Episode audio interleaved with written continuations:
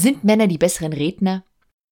Wenn man sich auf den großen deutschen Rednerbühnen umschaut, dann könnte man den Eindruck bekommen, ja.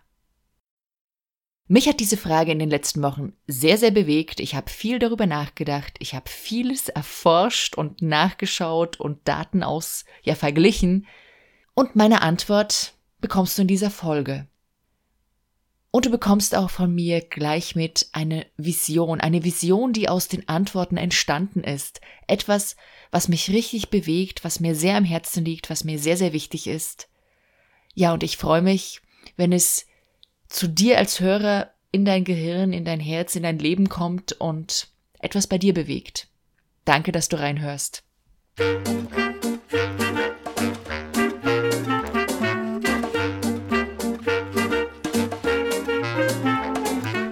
Zeig dich und sprich. Der Podcast rund um Sprechen und Auftritt im Business. Ich bin Steffi Schwarzack und begleite Menschen wie dich, die was zu sagen haben, damit ihre Botschaft bis ins Hirn und Herz der Hörer trifft.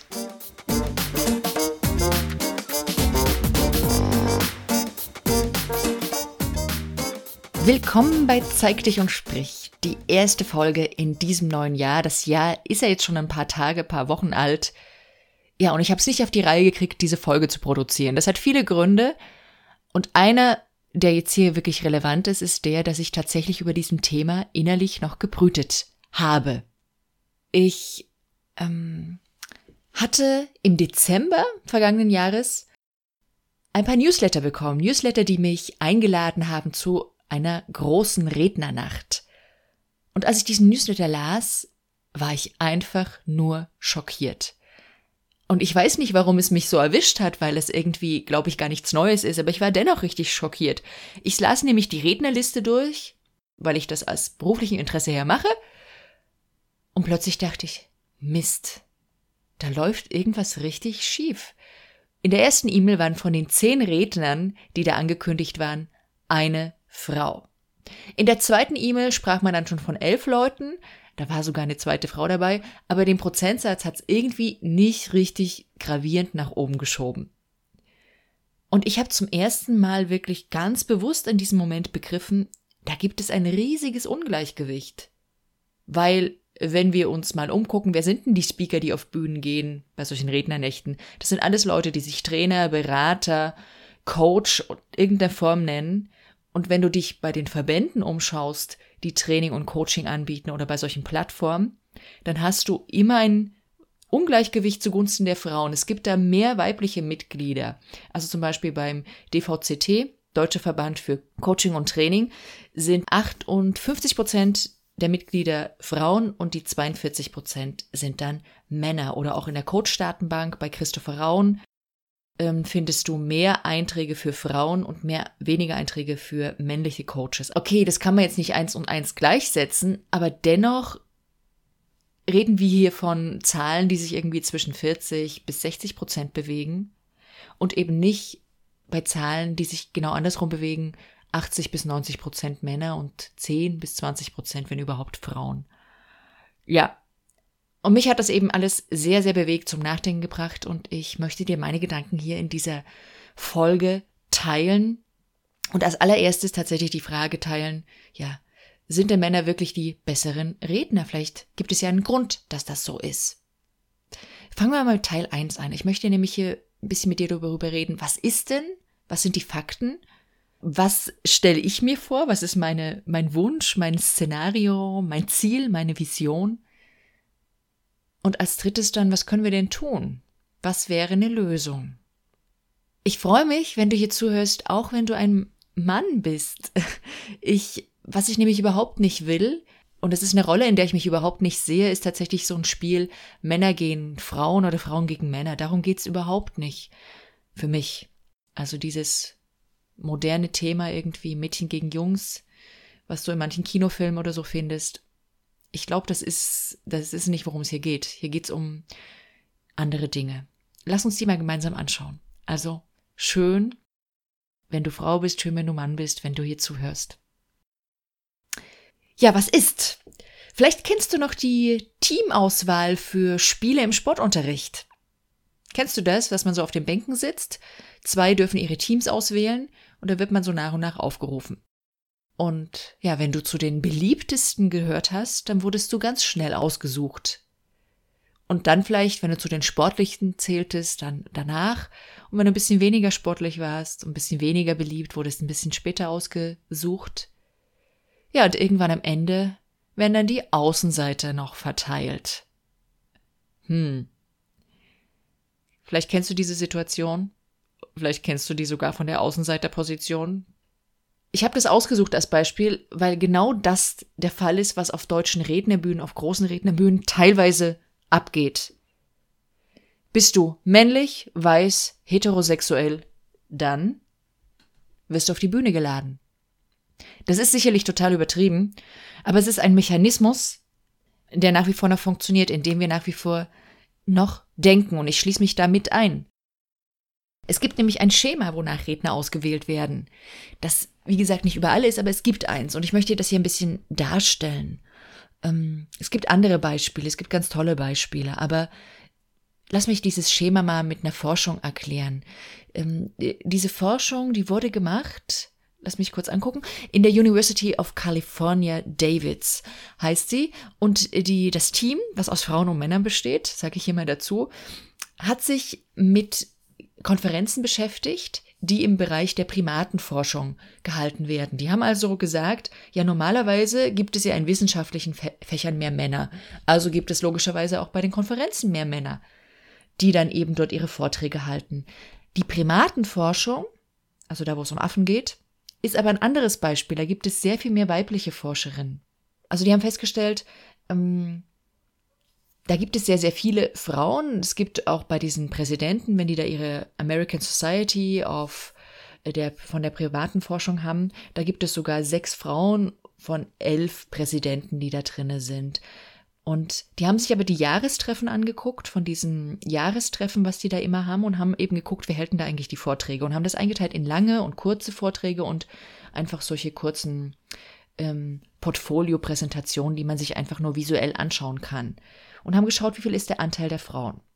Und dann haben sie gemerkt, wenn Männer- und Frauenteams die Konferenz organisiert haben, dann waren bei diesen langen Vorträgen 58 Prozent Frauen, die diese großen Vorträge gehalten haben.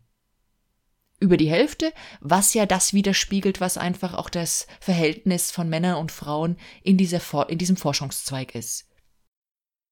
Wenn nur Männer die Konferenz organisiert haben, haben sie festgestellt, huch, plötzlich waren es nur noch 29 Prozent Frauen, die da wichtige, lange Vorträge gehalten haben. Also nur noch die Hälfte. Wenn nur Frauen das organisiert haben, das muss man der fairerweise dazu sagen, waren es etwas mehr Frauen, die die langen Vorträge gehalten haben, also 64 Prozent. Das heißt, in einem Fachbereich, wo Frauen die Mehrheit bilden, während sobald Männer das Ganze organisieren, Frauen nicht mehr in der Mehrheit auf der Bühne repräsentiert. Was heißt das? Das heißt, Männer laden eher Männer zu Vorträgen ein.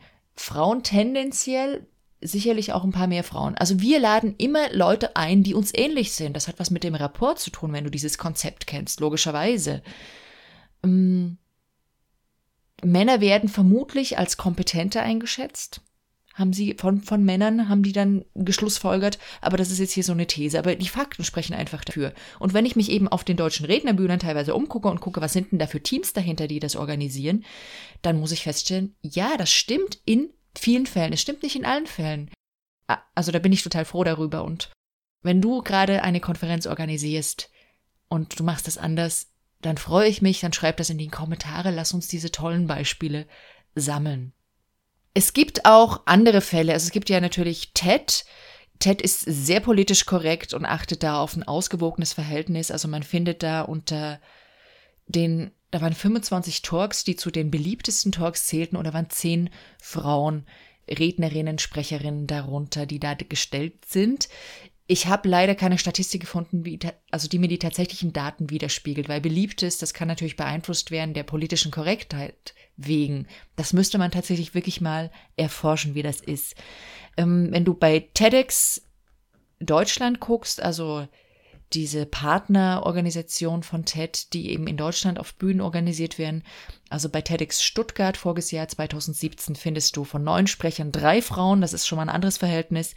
Du findest äh, in München bei dem TEDx-Meeting, was jetzt hier auch im Herbst war, zehn, zehn männliche Sprecher, zwei Sprecherinnen und zwei gemischte Teams. Also ein leicht anderes Verhältnis, aber nie andersrum. Also nie sechs Frauen, drei Männer oder so. Das einfach mal so als das, was einfach von den Daten her jetzt für mich erstmal ersichtlich war. Die Frage ist ja jetzt auch noch, gibt es vielleicht einen Grund? Sind Männer vielleicht die besseren Redner? Okay, es gibt jetzt nicht die eine Studie, die mir auf jeglicher Ebene das beantwortet, aber es gibt eine Studie, die das versucht hat zu beantworten. Die hat auch ein bisschen diese Frage aufgenommen gehabt. Und es ist eine Studie an der Queen Margaret University College. Und die haben sich eben das gefragt und die sagen, nein, laut unserer Forschung sind Männer nicht die besseren Redner, denn, das ist dann die Begründung, sie machen mehr Redeflussunterbrechung mit dem sogenannten M.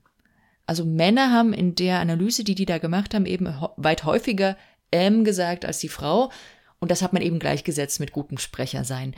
Gutsprecher sein ist natürlich sehr viel mehr als ein M machen oder nicht. Das einfach so am Rande der fairer fairerweise gesagt. Aber wenn du es jetzt mal darauf beziehen möchtest, dann sind Männer laut dieser Studie eben schon mal nicht die besseren Redner. Und das sind sie auch nicht. Wenn du dir anguckst, wie die Redefähigkeit von Jungen und Mädchen bis zu einem gewissen Alter ist, die sind nicht besser. Das dreht sich erst ab der Pubertät oder noch ein bisschen später um. Und da ist die große Frage, warum? Sind es angeborene, sind es anerzogene Sachen? Es gibt auch da für mich keine richtige Antwort und keine alles umfassende Antwort. Es gibt eine spannende Dokumentation von einem norwegischen ja, Komiker und Soziologen, der eine Dokumentarfilmreihe im Jahr 2011 gemacht hat. Ich äh, verlinke mal einen Link. Ähm, gefunden habe ich das mal vor einer langen Zeit auf Reddit. Sehr spannend und der hat das Ganze genannt Brainwash ähm, auf Norwegisch. Das kann ich nicht aussprechen. Ich schreibe es dir in die, ich schreib's dir in die Show Notes rein. Ähm, und er sagt halt, ähm, hat eben gefragt, wie sind solche Sachen, die wir annehmen, dass sie, die die Soziologie und wir als Gesellschaft oft, an, oft annehmen, dass sie in einem gewissen Maß begründet sind. Ist es wirklich so? Oder ist es, also ist es anerzogen, wie die Soziologie sagt, und wir können es ändern, oder ist es angeboren? Und der hat halt solche Sachen erforscht, wie Homosexualität, wie Elternsein, Gewalt, Rasse, Sex und andere Dinge eben. Und da gibt es eben einen Dokumentarfilm auch zum Thema Sex und äh, Gender vielmehr da noch, also Männer- und Frauenbilder, die wir in der Gesellschaft haben, Rollen, die wir einnehmen. Und es ist ganz spannend, da mal reinzugucken. Also das Ergebnis davon ist, das sind weit mehr Sachen, die uns tatsächlich immanent in unserem angeborenen System sind, als es ist. Aber eben, dass wir sprachlich irgendwie bevorzugt sind, wir ticken anders, aber dass wir bevorzugt sind, was gute Redefähigkeit für eine Bühne betrifft, da ist jetzt auch nichts dabei. Also das möchte ich dir einfach an dieser Stelle sagen. Da gibt es keine Studien. Wir sprechen anders von unserer Art und Weise, wie wir sprechen. Also man viele, also in den 70er, 80er Jahren gab es einen Riesenzweig von genderspezifischer Sprachforschung und man hat eben unter anderem festgestellt, dass Frauen sehr viel mehr Verniedlichungs- und Verkleinerungsformen benutzen, aber auch das ist kulturell abhängig. Also für mich war das sehr befreiend, in der spanischsprachigen Kultur zu Hause und unterwegs zu sein. Und da darf man auch solche Verkleinerungsformen benutzen, egal ob Mann oder Frau. Ito, ja, oder Io, was alles kleiner macht. Ähm, also wie Chen oder Lein, also Mädchen oder ach, was für ein süßes Pulloverchen hast du da an oder sowas. Das wäre halt so eine typische Frauensprache. Auch, dass man mehr vielleicht und eigentlich und sowas anbaut. Das weiß man, weiß man in der Zwischenzeit. Auch das ist vermutlich eher, ja, nichts Angeborenes in dem Fall. Gut, das ist äh, einfach so ein bisschen der Rand der Sache und das begründet nicht, warum man nicht auf einer Bühne oder warum Frau nicht auf einer Bühne stehen kann, genauso wie ein Mann. Die große Frage ist also jetzt nochmal, was ist jetzt noch? Und ich möchte ein bisschen gucken, was war denn eigentlich? Wenn du mal reingibst, und da danke ich äh, den Anregungen bei uns in der Facebook-Gruppe, ähm, wenn du einfach mal eingibst, was gibt es denn für legendäre Reden weltweit, findest du unter einer ganzen Horde von Männern auch nur eine Frau, die da genannt wird. Ja? Und die große Frage ist natürlich, warum? Ich habe für mich drei Sachen herausgefunden, warum. Warum sind mehr Männer auf der Bühne als Frauen. Das eine ist tatsächlich, dass Männer im Durchschnitt mehr Zeit haben, sich um diese Art von Karriere zu kümmern. Es braucht Zeit, sich äh, ziemlich viel Arbeit und ziemlich viel zu ackern, um eine Speaker-Karriere an den Tag zu legen. Und wenn man als Frau auch Kinder hat und den klassischen Rollen auch nur zu einem gewissen Prozentsatz verfallen ist, dann hat man weniger Zeit. Und das erklärt ein bisschen meine Beobachtung von all den Frauen, die auf der Bühne stehen, gibt es sehr wenige, die gerade kleine Kinder haben. Meine Beobachtung. Es gibt einige von denen, die eben die Rampensauen sich entdeckt haben, nachdem die Kinder aus dem Haus waren, nachdem die Kinder groß waren. Und es gibt ein paar wenige Paradebeispiele, die noch keine Kinder haben. Natürlich wird es auch Frauen geben, die Kinder haben und das freut mich sehr, aber diese klassische Rollenverteilung. Stell dir vor, du bereitest eine Rede vor. Ja. Und irgendwie ist auch der Hausputz dran. Irgendwann muss man den machen und man kann es auch an jemand abgeben, aber wer organisiert zum Beispiel die Putzfrau? Ja, ist es die Frau oder ist es der Mann in der Partnerschaft? Und das sind so Sachen, die da auf jeden Fall schon mal mit reinspielen. Weniger Zeit. Dann, wie sieht es mit Geld aus? Männer wählen eine andere berufliche Karriere als Frauen immer noch. Und zwar Berufsfelder, wo man von Natur aus, sag ich mal, oder von der Gegebenheit der Gesellschaft her mehr Geld verdienen kann. Und wenn sie einmal mehr Geld verdient haben, ist es leichter wieder zu investieren in Ausbildungen, in Weiterbildung, in, ja, in Präsentationstrainings zum Beispiel oder auch in, in Reden. Also um auf manchen Bühnen zu stehen, muss man auch einen Beitrag bezahlen. Man steht nicht dort und bekommt das Geld, man zahlt dafür, um dort zu sein. Das ist ein Geschäftsmodell. Oder um in Speaker-Verbänden aufzutauchen oder so. Und Männer haben möglicherweise mehr Geld, dies zu tun, und möglicherweise sind sie aber auch eher bereit, da in diesem Feld in sich zu investieren. Und der dritte Punkt, der mir da eingefallen ist, was auch noch ein Stück wichtig, wirklich wichtig ist, ist, glaube ich, tatsächlich, dass Männer mehr Vorbilder haben. Also, in den 70er Jahren durfte die Frau erstmals, 77, wie ich jetzt nachgeschlagen habe, erstmals ohne die Erlaubnis eines Mannes arbeiten. Da war noch lange nicht die Rede von ich bin Vorstandsvorsitzende und leite die Meetings immer oder stehe immer auf der Bühne vor den anderen, sondern da ging es erstmal nur um Arbeiten. Das ist also 40, 50 Jahre her, dass die Frauen angefangen haben damit. Damals haben auch da noch nicht alle gearbeitet. Das heißt, unsere Elterngeneration hat möglicherweise noch nicht, die Frauen, die Mütter noch nicht gearbeitet. Und das Problem ist, wenn bei mir zum Beispiel meine Mutter hat gearbeitet, aber die meines Mannes nicht, der hat ja auch Rollenbilder im Kopf und die trägt er mit in unsere Beziehung rein und das macht was mit der ganzen Interaktion von Rollen, die einfach noch mit einer Rolle spielen. Ja, das macht was mit den Männern, die die Frauen nicht auf die Bühne einladen, obwohl sie das organisieren und sagen, ich habe zwar da irgendwie, weiß ich nicht, einen tollen Astronautin an der Hand, aber dann nehme ich lieber meinen Kumpel um, um die Ecke, weil er irgendwie mir vertrauter ist oder weil ich dem mehr Kompetenz zuschreibe, weil ich das gewohnt bin. Das sind ganz unbewusste Mechanismen. Das heißt, diese Vorbilder, das ist so, so wichtig. Und es gibt's aber erst seit kurzem, könnte man vielleicht sagen. Erst im Jahre 2004, das ist ja um die Ecke greifbar, gab es die erste Frau in einem Vorstand in einem DAX-Unternehmen unter den Top 30 DAX-Unternehmen. Karin Dorrepal, eine Niederländerin, die auch kein wenige kennen. Also ich musste erst dafür recherchieren, um wirklich ihren Namen zum ersten Mal bewusst zu hören. Ja, und das, ähm, das sind einfach so Sachen, die einfach ein Fall sind. Das heißt, wir sehen weniger Frauen auf der Bühne und deswegen gehen auch weniger Frauen auf die Bühne. Mm, eine Sache, die bestimmt auch noch mit da reinspielt, sind ähm, Verhaltensmuster, in, die uns teilweise auch ähm, angeboren, teilweise anerzogen sind. Das ist wahrscheinlich wieder eine Mischung aus beiden. Also Männer sprechen einfach mal mit einer tieferen Stimme als Frauen. Und da gibt es viele Forschungen dazu, die eben festgestellt haben, tiefere Stimmen wirken kompetenter, selbstsicherer, wirken vertrauenseinflößender für andere. Das heißt, diese unbewusste Komponente des Stimmklanges kann Einfluss nehmen. Inzwischen ist es so, dass die Stimme von Frauen in den letzten 10, 20 Jahren extrem gesunken sind. vielleicht um dem Ganzen eine Antwort zu geben, vielleicht durch die veränderten Rollenbilder. Man ist sich nicht ganz sicher, man weiß nur, dass es so ist, aber sie ist immer noch höher. Und wenn ein bisschen Nervosität und Aufregung dazu kommt, neigen Frauenstimmen tendenziell mehr dazu, über eine Höhe zu gehen, als eben über eine Tiefe. Also das kann mit reinspielen. Auch das Verhalten in der Körpersprache. Wie groß sitzt ein Mann irgendwo in der Besprechung und Frauen mit Kleidung, mit Rollenverhalten auch, um weiblich äh, zu wirken, haben eine andere Körpersprache, die was anderes signalisiert. Also das ist ein großes Thema für sich.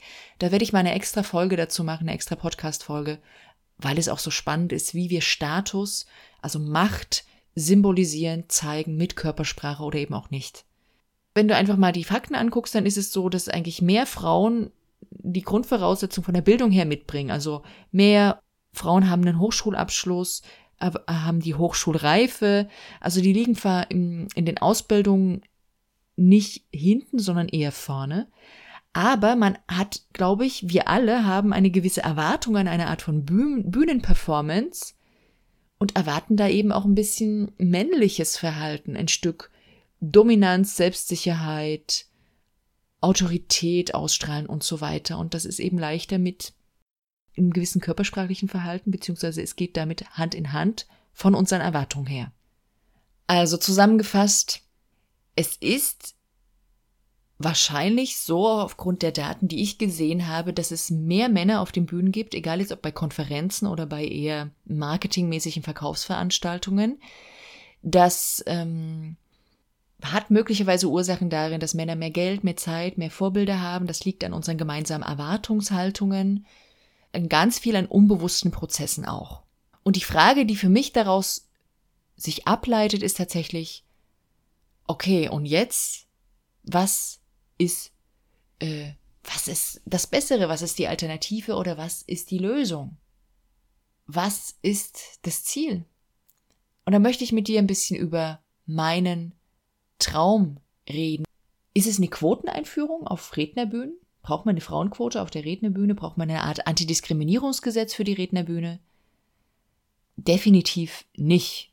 So viel kann ich schon mal sagen. Ich bin kein Fan von solchen Maßnahmen, weder in Vorstandsetagen noch auf Bühnen.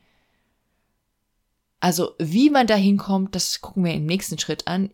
Ich weiß nur, ich kann dir nur sagen, mein großer Traum ist tatsächlich auch nicht mehr Frauen als Männer auf die Bühne. Mein Traum ist Diversity, Vielfalt, ich möchte gerne mehr Vielfalt auf Rednerbühnen erleben. Und Vielfalt bezieht sich auf das Geschlecht, auf die Rasse, auf den kulturellen Hintergrund, gerne auch auf das Bildungsniveau, vor allem aber auch auf die Art und Weise. Immer wieder die gleichen geleckten, gegelten Motivationstrainer zu erleben, ah, das ist langweilig.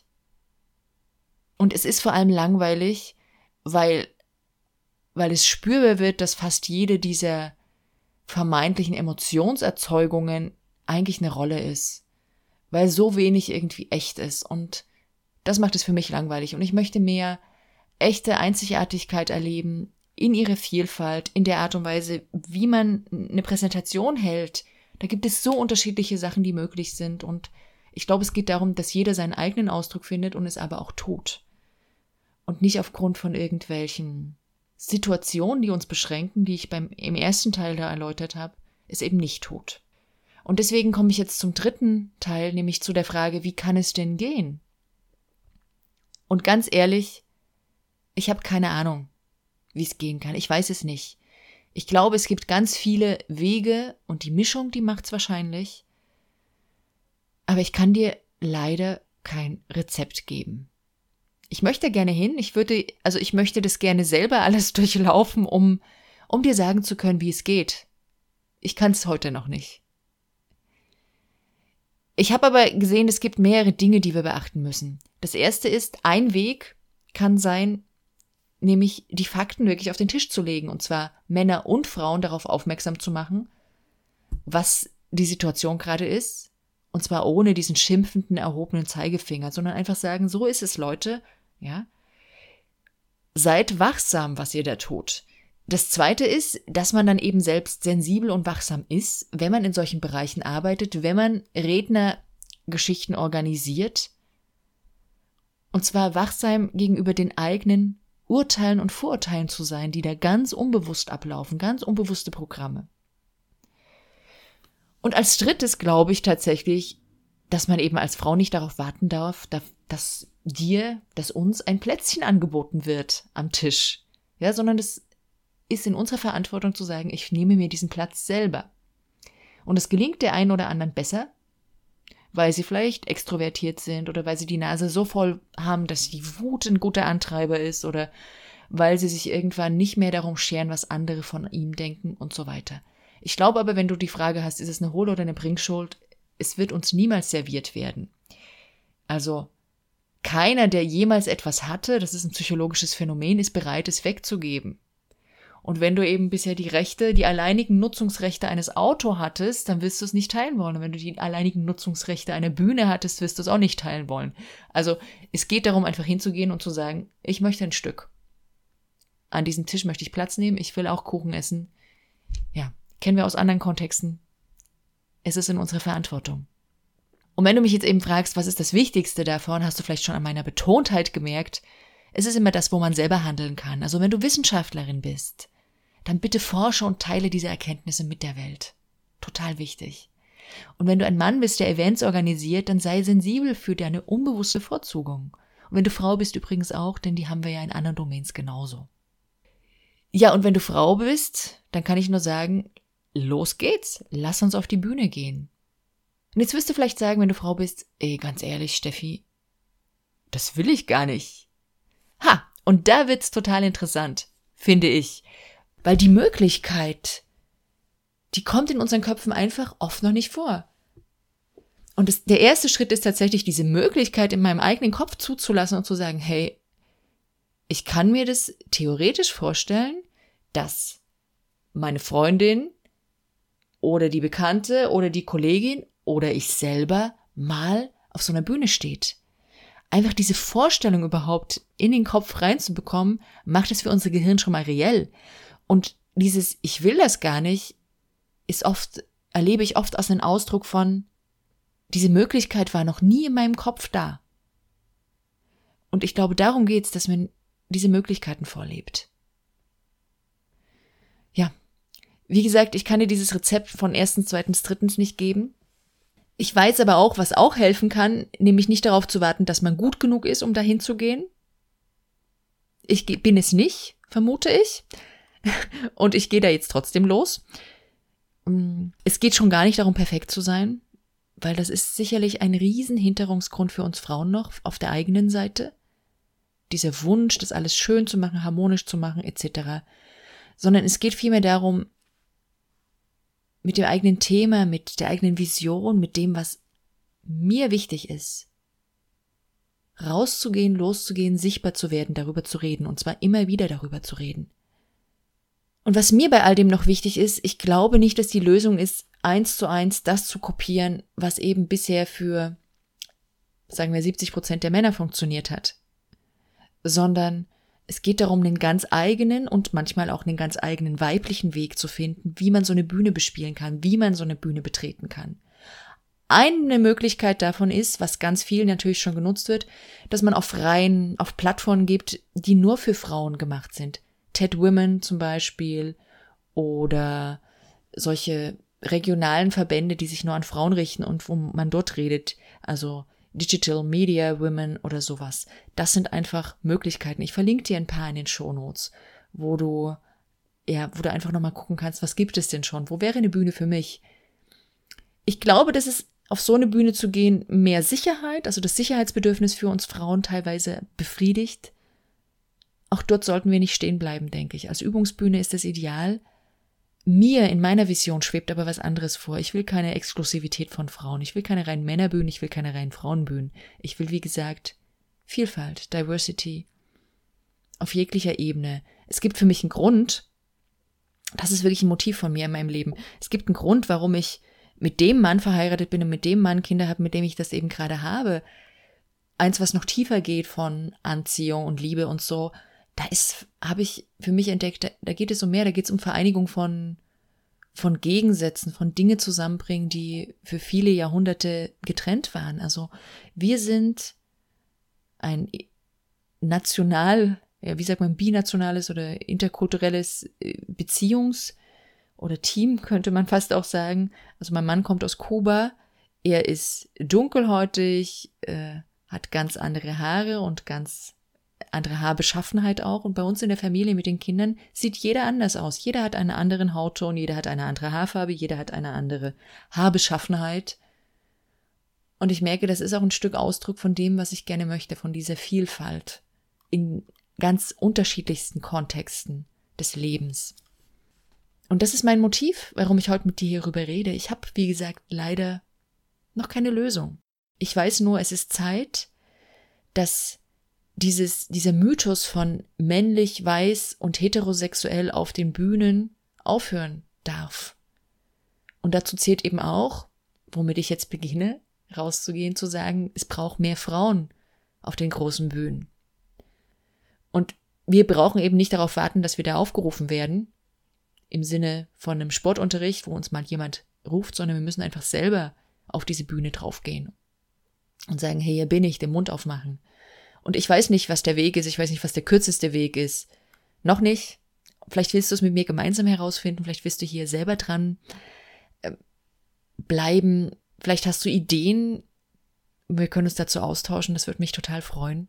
Vielleicht hast du die Lösung selber Rednernächte aufziehen, was mir jetzt im Kopf schwebt. Ich will keine Rednerinnennächte, ich möchte gemischte Diversity, Vielfaltsnächte haben. Aber es ist im Prozess. Was ich gemacht habe, ich habe mir jetzt einfach mal getraut mit diesem Thema, wo ich noch nicht das Nonplusultra oder die, die Superlösung gefunden habe, rauszugehen. Ich freue mich total über dein Feedback. Was denkst du? Wie siehst du das? Lasst uns darüber reden, lasst uns darüber auch gerne diskutieren und unterschiedlicher Meinung sein. Ja, und hab vielen, vielen Dank, dass du hier reingehört hast. Du kannst die Show Notes, wo ich dir ein bisschen Hintergrundwissen verlinke, von den Studien, von Plattformen, die sich nur an Frauen richten und so. Das kannst du alles finden unter den Show Notes steffischwarzack.de slash Folge 031, also Strich Folge 031. Ja. Und ich wünsche dir, dass du, egal ob du Mann oder Frau bist, ob du groß oder klein bist, introvertiert oder extrovertiert, Egal welche Haarfarbe du hast, egal welche Hautfarbe du hast, egal wie du präsentieren magst, dass du's tust. Also, zeig dich und sprich. Tschüss.